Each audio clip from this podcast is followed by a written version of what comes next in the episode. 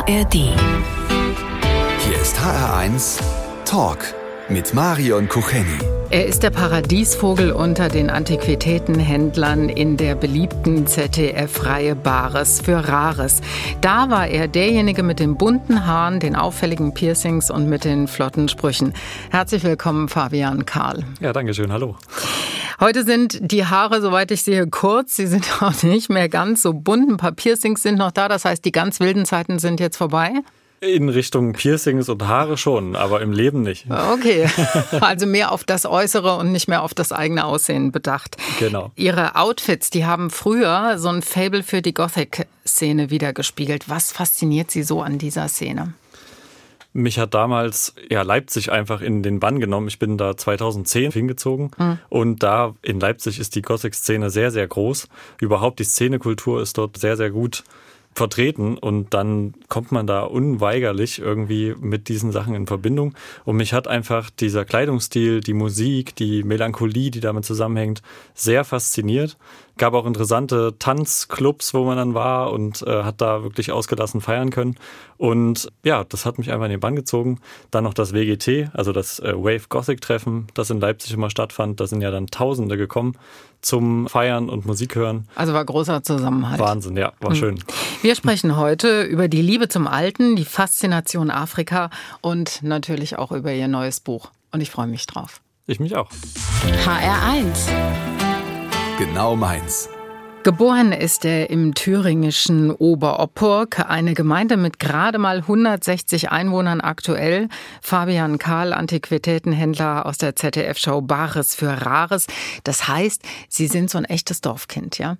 Das stimmt, ja. Also jetzt noch viel mehr als in Oberopok. Wir hatten in Oberopok 160 Einwohner und in Brandenstein sind jetzt nur noch 35. Oh, da wo Sie jetzt Ja, es war uns zu metropolhaft, das Oberopok. War zu überlaufen. Genau. Ja. Und Sie stammen außerdem aus einer Kunsthändlerfamilie. Also wie muss man sich das vorstellen? Gibt es dann daheim nur alte Möbel und alte Bilder oder ja, anders. Ja, so ist es. Also jetzt hat sich das mittlerweile ein bisschen gewandelt. Wir haben jetzt auch modernere Sachen. Also so die 60er Jahre zum Beispiel sind bei mir sehr vorherrschend. Ach, ach das ist schon modern. Das ist modern, ja. Im Antiquitätenhandel ist das ja fast Neuware. Okay. Und früher waren wir eben mit Bauernmobiliar mhm. eingerichtet, also mit richtig tollen handbemalten alten Schränken aus dem 18. Jahrhundert, Kommoden, die zum Teil bei Augusten Starken mal gestanden haben in bestimmten Schlössern und solchen Sachen. Da bin ich aufgewachsen und habe den Geist der Zeit schon mitbekommen. Und Sie sind auch äh, ziemlich früh eingestiegen in die Familientradition. Mit 17 Jahren haben Sie Ihr erstes Antiquitätengeschäft auf dem Kudamm in Berlin eröffnet geöffnet, ja. aber nicht für lange. Warum? Nee, drei Monate. ja.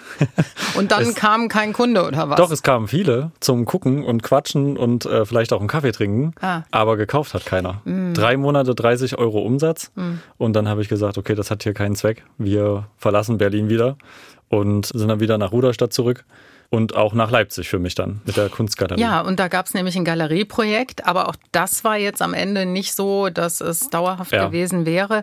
Waren Sie vielleicht damals auch noch ein bisschen zu jung für das Geschäft? Definitiv ich wusste überhaupt nicht, was ein Galerist überhaupt macht. Ich hatte einfach Lust drauf. Vor allem hatte ich Lust, aus dem Dorf in die Großstadt zu ziehen, nach Leipzig. Mhm. Das war so der Anreiz. Und dann habe ich mich da mehr schlecht als recht über Wasser gehalten. Eher mit einer Lounge noch, obwohl ich ja gar kein Gastronom war, als mit dem Kunstverkauf. Aber ich bin sehr, sehr dankbar für diese Zeiten, weil man hat dadurch unheimlich viel Lebenserfahrung bekommen und man weiß es viel mehr zu schätzen, welchen Erfolg man jetzt hat. Man besinnt sich da zurück an die Tage, wo es eben nicht so war, hm. wo man nicht mal wusste, wie man das Essen im Kühlschrank bezahlen soll. Aber dann, dann kam die ZDF-Show Bares für Rares in ihr Leben und damit begann wirklich eine echte Erfolgsgeschichte. Über die reden wir gleich hier im HR1 Talk mit dem Antiquitätenhändler Fabian Kahl. Es ist eine Show, die mit der Goldenen Kamera ausgezeichnet worden ist und mit dem Deutschen Fernsehpreis und die wegen ihrer Einschaltquoten als eines der erfolgreichsten Sendeformate des ZDFs gilt. Bares für Rares. Eine Art Antiquitätenhandel im TV, in dem Fabian Karl zum Expertenteam von Horst Lichter gehört. Herr Karl, einmal ganz kurz das Prinzip erklären für die wenigen, die die Show noch nicht gesehen haben. Wie funktioniert das? Es ist so, dass Leute sich in der Sendung bewerben können. Dazu muss man online ein Formular ausfüllen mit Fotos und so weiter.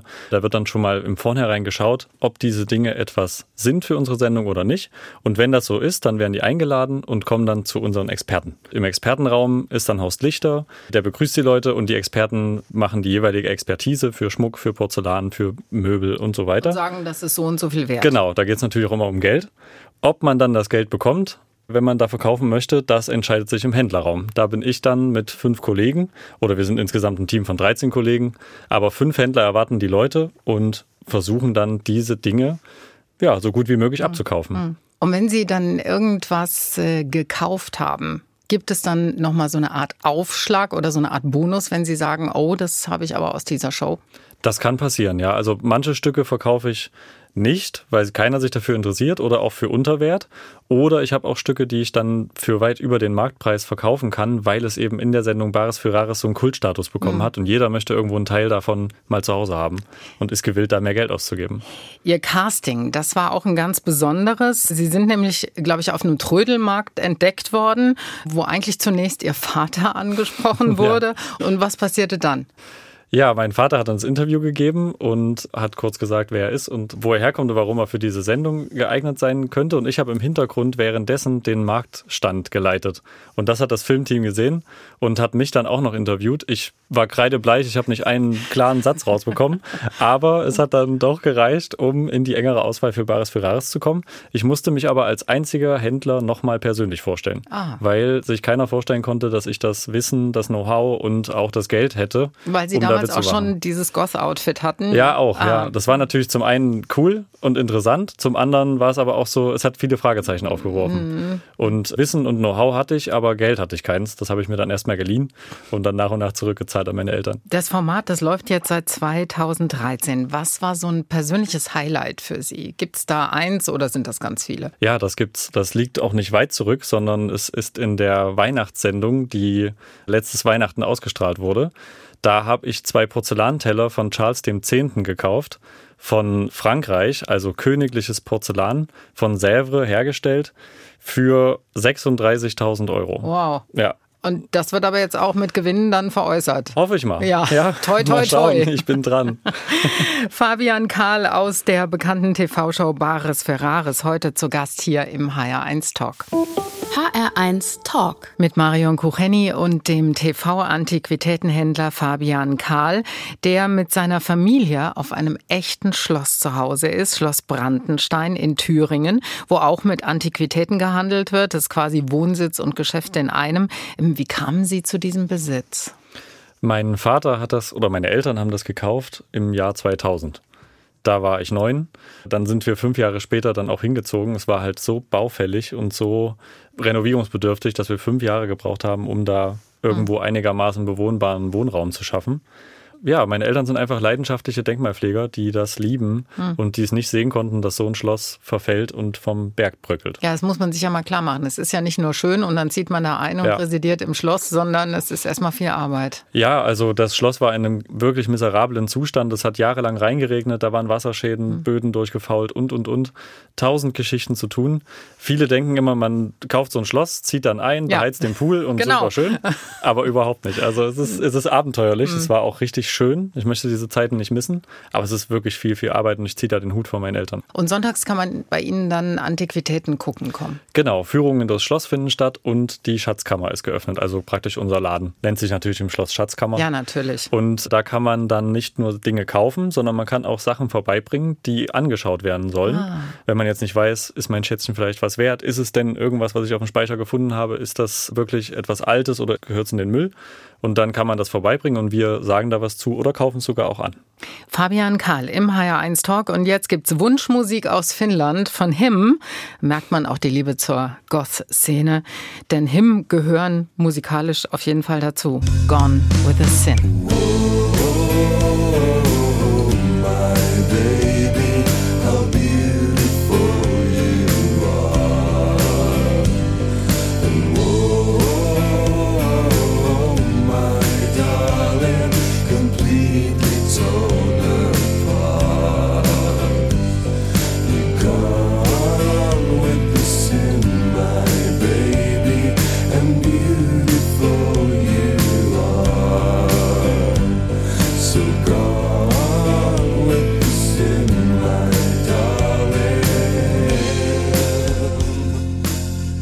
Stöbern auf dem Flohmarkt oder beim Ausräumen von Omas Wohnung auf einen Schatz stoßen, das mag vielleicht so eine stille Hoffnung sein, aber im echten Leben passiert sowas eher selten.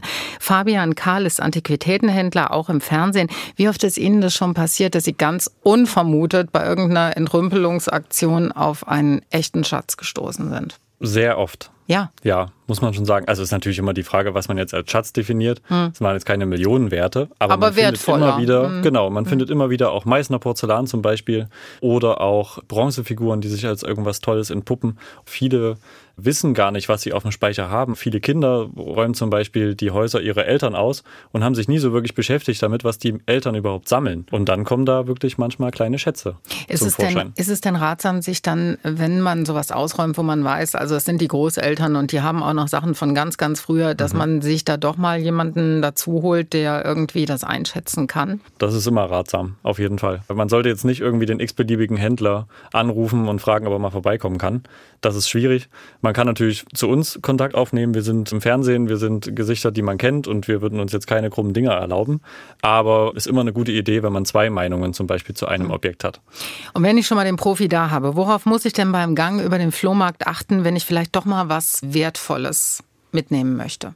Am einfachsten ist es eigentlich nach Marken zu suchen, nach Signaturen oder nach Herstellerstempeln oder sowas. Das kann man nämlich alles ganz gut googeln. Da kann man einfach das Internet bemühen. Dann ist immer noch nicht gesagt, ob es auch wirklich echt ist und ob das auch alles passt, aber man hat schon mal einen Anhaltspunkt, ob man da ein kleines Schätzchen in der Hand haben kann oder nicht. Man kann aber auch immer gerne mir Fotos schicken Okay. und ich gucke mir das kurzfristig auch an. Okay, das kriegen Sie alles bewältigt, weil jetzt kommen Tausende. Ja. Ja, das macht nichts. Das ist mein täglich Brot. Ist denn Ihre Wohnung eigentlich voll von solchen Schätzen, sage ich mal? Ist die auch eher so antik eingerichtet oder auch ein bisschen modern? Die Räume, die wir bewohnen, sind schon sehr antik. Ich habe große Türen, die sehr wuchtig sind mit Holz und äh, verschiedenen Edelhölzern aus der Neorenaissance. Zu diesen mag ich dann nicht noch total geschnitzte und mit Zierat überworfene Möbel, sondern lieber so schlichtes 60er-Jahre-Design. Das finde ich sehr schön. Aus Dänemark zum Beispiel kommen da ganz tolle Sachen. Und dann viele Kleinigkeiten. Der Mann mit dem Fable für alte Dinge, Fabian Karl, heute hier im HR1 Talk. Der HR1 Talk heute mit Fabian Karl, dem Antiquitätenfachmann aus der ZDF-Sendung Bares für Rares. Und wir haben jetzt einen ganz besonderen Überraschungsgast am Telefon. Ich bin gespannt, ob Sie ihn vielleicht schon an der Stimme erkennen. Deshalb bitte noch nicht den Namen sagen. Herzlich willkommen, lieber Überraschungsgast. Ich grüße Sie ganz herzlich. Er lacht schon. Er lacht schon. Mit dir habe ich doch vorhin erst telefoniert, sag mal.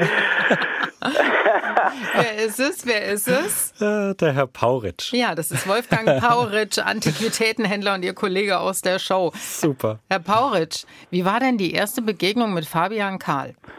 Also ich muss sagen, wir haben von Anfang an Spaß gehabt miteinander. Jeder hat natürlich auf seine eigene Rechnung und Regie einkaufen müssen. Wir haben versucht, uns gegenseitig kennenzulernen, abzustecken, weil wir sind ja Konkurrenten gewesen von der ersten Minute an. Und jetzt im Laufe der Jahre haben wir uns natürlich kennengelernt und der Fabian und ich, wir sind schon gewisse Freunde geworden, aber eben auf einer Ebene Kunstbasis, kann man sagen. Ja. Und es macht richtig Spaß.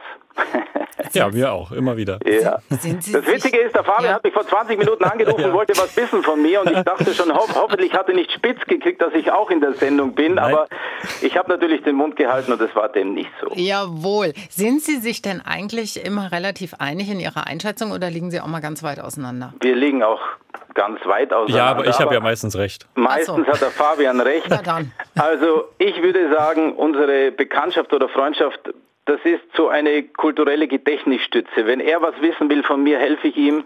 Und wenn ich von ihm was wissen will, hilft er mir. Okay. Wir gehen auch gemeinsam schon mal auf einen Antikmarkt und wir haben sogar während der Fahrt gute Gespräche. Wir spielen manchmal Stadtland Kunst. Das heißt, wir fragen uns gegenseitig aus, weißt Ja. du einen Künstler mit F oder G? Oder er sagt zum Beispiel, so Wolfgang, jetzt sagst du mir die sieben Weltwunder der Antike und dann muss ich dir natürlich aufzählen.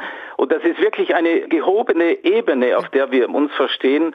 Man lernt nie aus und Ja. wir lernen wirklich voneinander, nicht gegeneinander. Ja. Handeln du mal gegeneinander. Ja, ja, aber das ist ja auch eigentlich schön, weil, wenn ich das mal so sagen darf, das ist ja auch so eine Art Generationenzusammentreffen. Ne? Sie sind ja drei Tage älter als Fabian Karl und das ist schön, ja. wenn man sich auf dieser Weise begegnen kann. Er könnte mein Sohn sein, aber er hilft mir natürlich. Ich besitze kein Smartphone, also er ist da ein bisschen weiter als ich und er liebt halt die Tierwelt, die Fauna und Flora und das finde ich ganz toll, dass junge Menschen sich dafür interessieren und da habe ich von ihm auch schon viel gelernt. Wir gehen im Wald spazieren und hört dann Vogel, dann kann er mir sagen, welches Vogelgezwitscher das ist. Ja, ist Über sowas denke ich normalerweise überhaupt gar nicht nach, mhm. aber auch das macht mir Spaß. Mhm. Ja. Und werden Sie eigentlich beide, also Herr Karl und auch Herr Pauritsch, werden Sie schon mal auf der Straße angehauen, wenn man Sie erkennt, so nach dem Motto, äh, könnten Sie mal kurz gucken, ob das hier was wert ist? Täglich. Das Schlimmste sind natürlich die Floh- und Antikmärkte. Wenn du da hingehst, jeder, der auf dem Antikmarkt steht und verkauft, schaut auch die Sendung oder die meisten. Und daher hat man es natürlich schwierig, da in Ruhe durchzugucken, weil die meisten wollen von einem etwas wissen. Aber ja. wenn die lieb und nett fragen, dann geben wir natürlich auch Rede und Antwort und wir versuchen immer den Menschen zu helfen. Aber ich vermisse die Flohmarktzeiten schon. Ja. Also wirklich, ich bin früher sehr gerne drüber gegangen, aber heute, egal was man auch erfragt, das wird einfach fünfmal so teuer, wenn wir danach fragen. Ja, ja. Man kann nichts mehr kaufen, das ist schade. Also, das Schöne war in Corona-Zeiten, da hatten wir eine Maske auf und einen Hut auf, wir durften bloß nicht reden, dass wir uns an der Stimme nicht erkennen. Aber jetzt ist es auch im Winter, da ziehe ich schon die Winterjacke ein bisschen höher und setze einen Hut auf und dann geht schon auch noch einigermaßen. Wolfgang Pauritsch, unser Überraschungsgast für Fabian Karl, heute hier im HR1 Talk, den Sie wie immer nachhören können in der ARD Audiothek. Herr Pauritsch, ganz herzlichen Dank. Es hat mich sehr gefreut. Viel Spaß noch, Fabian, mit Jawohl, der Mensch dort oben. Tschüssi, ciao. HR1 Talk. Wenn wir schon einen echten Antiquitätenexperten zu Gast haben, so wie heute Fabian Karl aus der Sendung Bares für Rares, dann nutzen wir natürlich die Gelegenheit, um seine Expertise einzuholen. In diesem Fall habe ich hier eine Uhr aus dem Nachlass meiner Oma. Die stand damals bei meiner Oma im Wohnzimmer mhm. auf dem äh, großen Nussbaumschrank, ja. Und die schlug zur vollen Stunde mit so einem ganz zarten Klang. Und ich erinnere mich da noch gut dran, dass ich immer ganz stolz war, wenn ich die aufziehen dürfte. Lass mich raten, ist das so eine ganz schmale mit einer Wölbung in der Mitte? Ich habe sie hier. Ja. Ich habe sie hier. Inzwischen steht sie bei uns im Esszimmer. So. Ach nee, okay. Ach nee. Was ja, das sagen was Sie? Schöneres. Was sagen Sie? Eine schöne Uhr. Die Marke kenne ich jetzt auf Anhieb nicht. War Mink. Hast du mal geschaut, wo die herkommt? Nee, es gibt auch niemanden mehr, der mir irgendwas dazu sagen könnte. Ich glaube, das Uhrwerk ist nicht mehr ganz intakt. Ja. ja. Ich glaube, dass Uhrwerk, nee, das wird aus der gleichen Zeit sein. Das ist so um 1920, 30 entstanden, mhm. denke ich, diese Uhr. Mhm. Messingsäulen, schön gemacht, Messingfüße, aber es ist eine Uhr, die schon, das sieht man hier, für die Massenproduktion gemacht wurde. Also hat sie Erinnerungswert. Sie hat Erinnerungswert, sie ist sehr, sehr schön im Zustand, auch mit dem Nussbaumgehäuse. Der Preis, den man dafür erzielen kann, der macht wahrscheinlich die Erinnerungen, die da dran stecken und die Schönheit dieses Teils nicht wett. Ich behalte sie auch. Sehr gut. Sie ist nicht zum Verkauf gedacht. okay. okay. Aber es ist schon ein Stück. älteres Teil. Also man könnte sagen, aus den 20er Jahren, das ja. wäre schon, da könnte man sie Und die schlägt auch, ne? Ja, Geht die, die noch? Ja, eigentlich ja. Eigentlich ja, aber man müsste sie mal general überholen. Muss man mal reinigen. Ja, ja, ja Schön. wunderbar. Wir füllen gleich unseren HR1 Fragebogen aus. Freue ich mich drauf. HR1 Talk. Der HR1 Fragebogen für den Antiquitätenhändler und Afrika-Fan. Da sprechen wir nachher noch ausführlich drüber. Fabian Karl. Es geht so, ich gebe einen Halbsatz vor mhm. und Sie ergänzen. Bereit? Okay. Ja. Okay.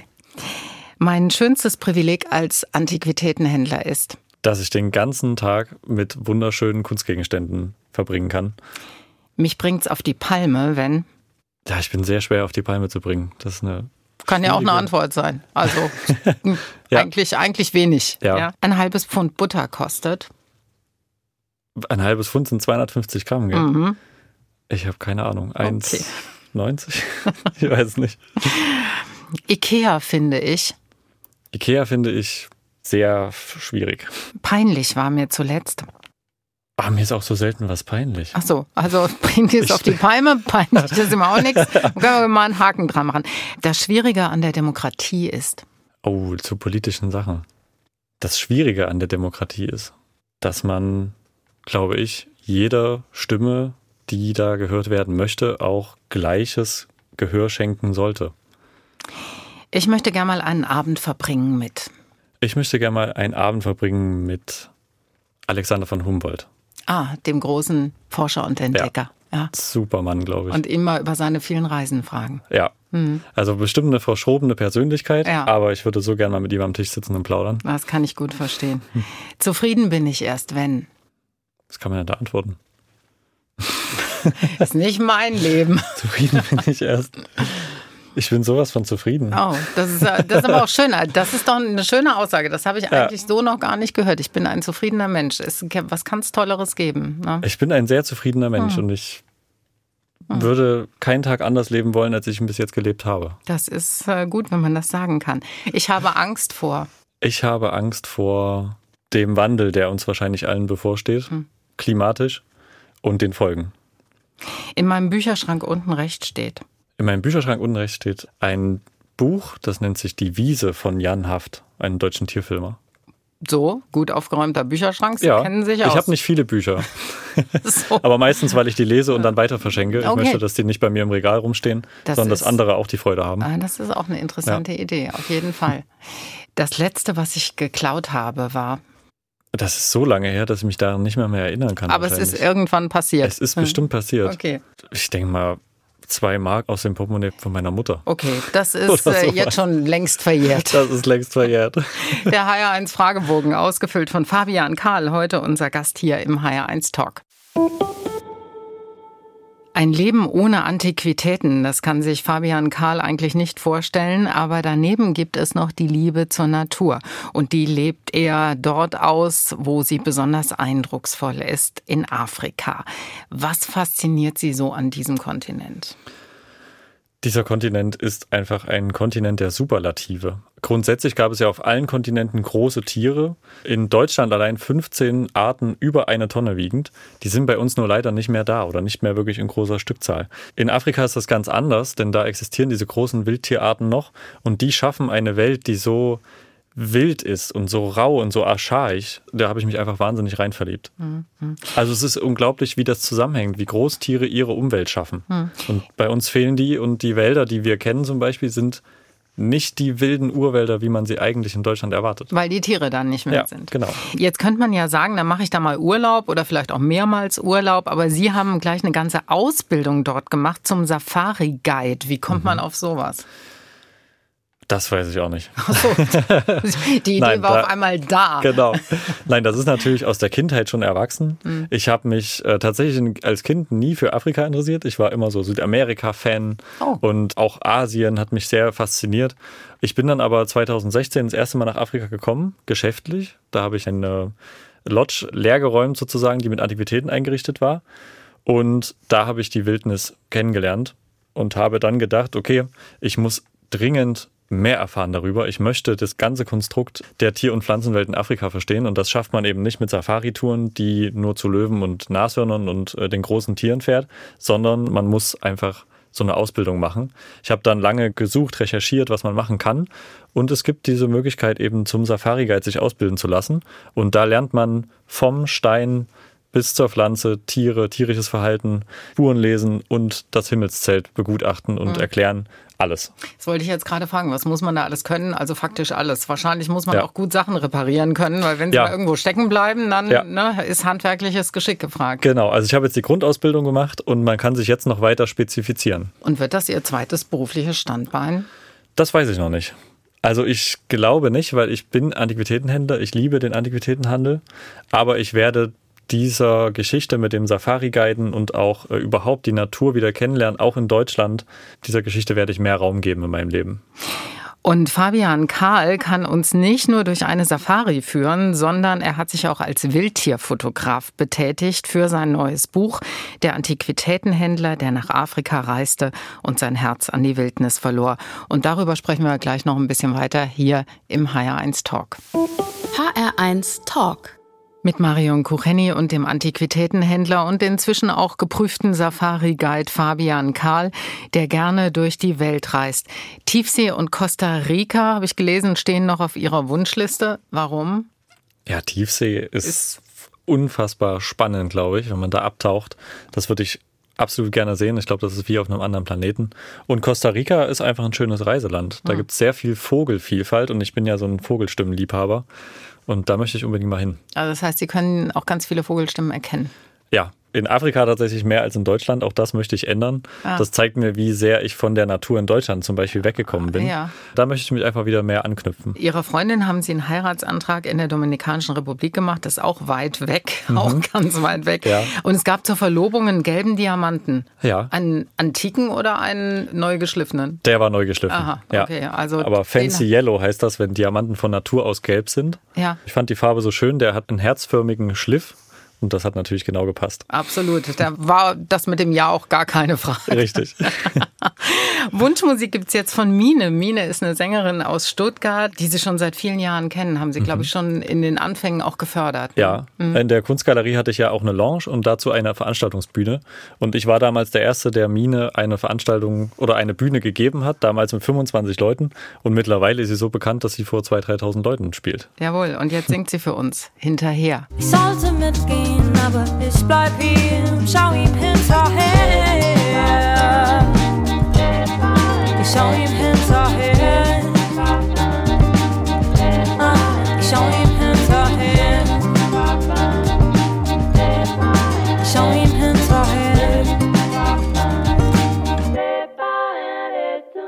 Er ist als Antiquitätenhändler erfolgreich. Man kennt ihn aus dem Fernsehen, aus der beliebten TV-Show Bares für Rares.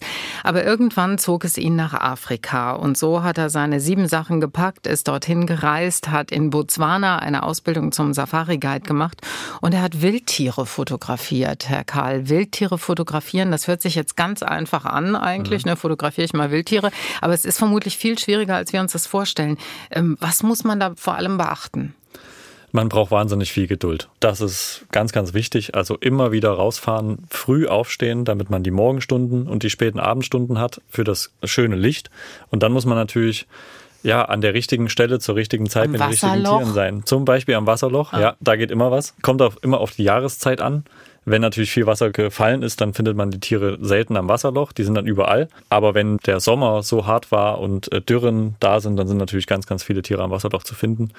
Es ist immer auch die Frage, Wildtierfotografie kann einfach sein, aber wenn man dazu einen künstlerischen Anspruch hat, wenn man wirklich sagt, das Licht muss stimmen, das Tier muss stimmen, die Situation, man wartet vielleicht auch auf spezielle Situationen, dass zum Beispiel ein Vogel nicht einfach nur auf dem Ast sitzt, sondern dass er einen Flügel, Flügel ausstreckt oder sowas. Ja. Ne? Mhm. Genau, dann braucht man da viel Zeit und Geduld. Auf welches Foto sind Sie besonders stolz?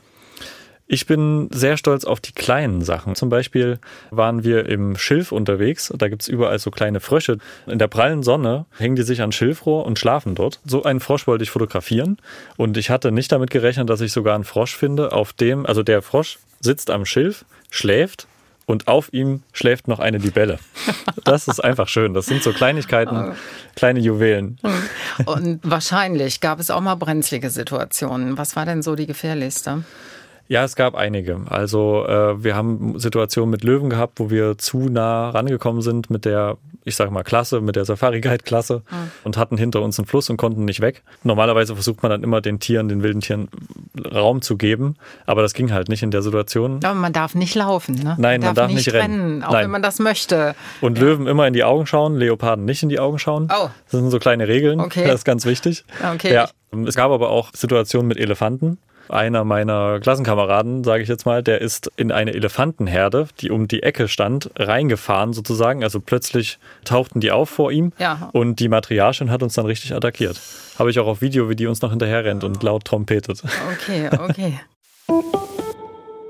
Kunst oder Trödel. Für einen Experten ist es wichtig, das eine vom anderen unterscheiden zu können. Fabian Karl, Antiquitätenhändler und als solcher im Team der Sendung Bares für Rares.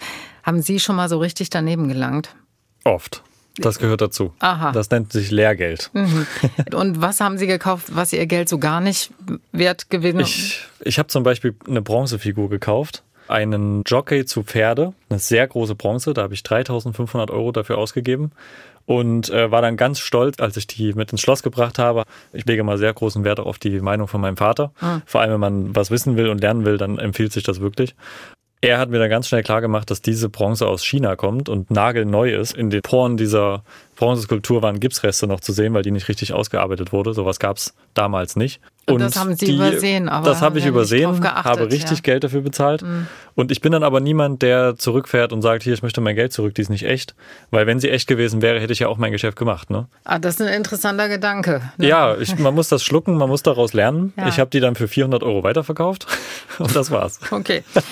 Gut. Es gibt ja aber auch Kunstfälscher, die jetzt ihr Geschäft betreiben, die sehr viel gerissener sind Mhm. und die also wirklich Sachen herstellen, von denen auch wirklich Experten fünfmal gucken müssen, Ja. äh, ob es das echte ist oder nicht. Wie groß ist dieses Problem? Wie schätzen Sie das ein? Kunstfälschungen gibt es sehr, sehr viele. Ob das jetzt äh, Kunstdrucke sind, die so gut maschinell hergestellt werden können, dass man denkt, die sind gemalt, oder ob das gebastelte Möbel sind, die nur eine, eine alte Front haben und dahinter ist alles neu gebaut. Das gibt es wirklich alles.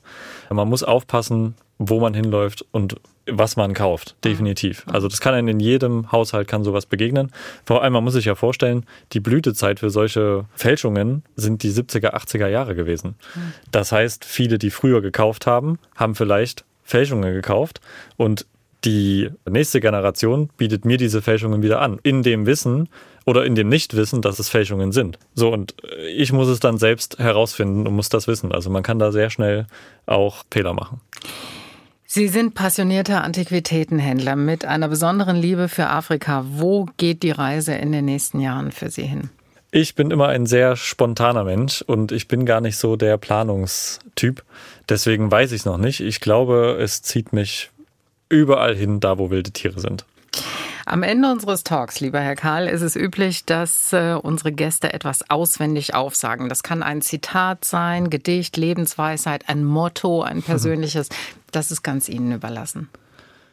Hi, kriege ich das Gedicht jetzt zusammen? Und zwar das Gedicht von Rainer Maria Rilke, Der Panther.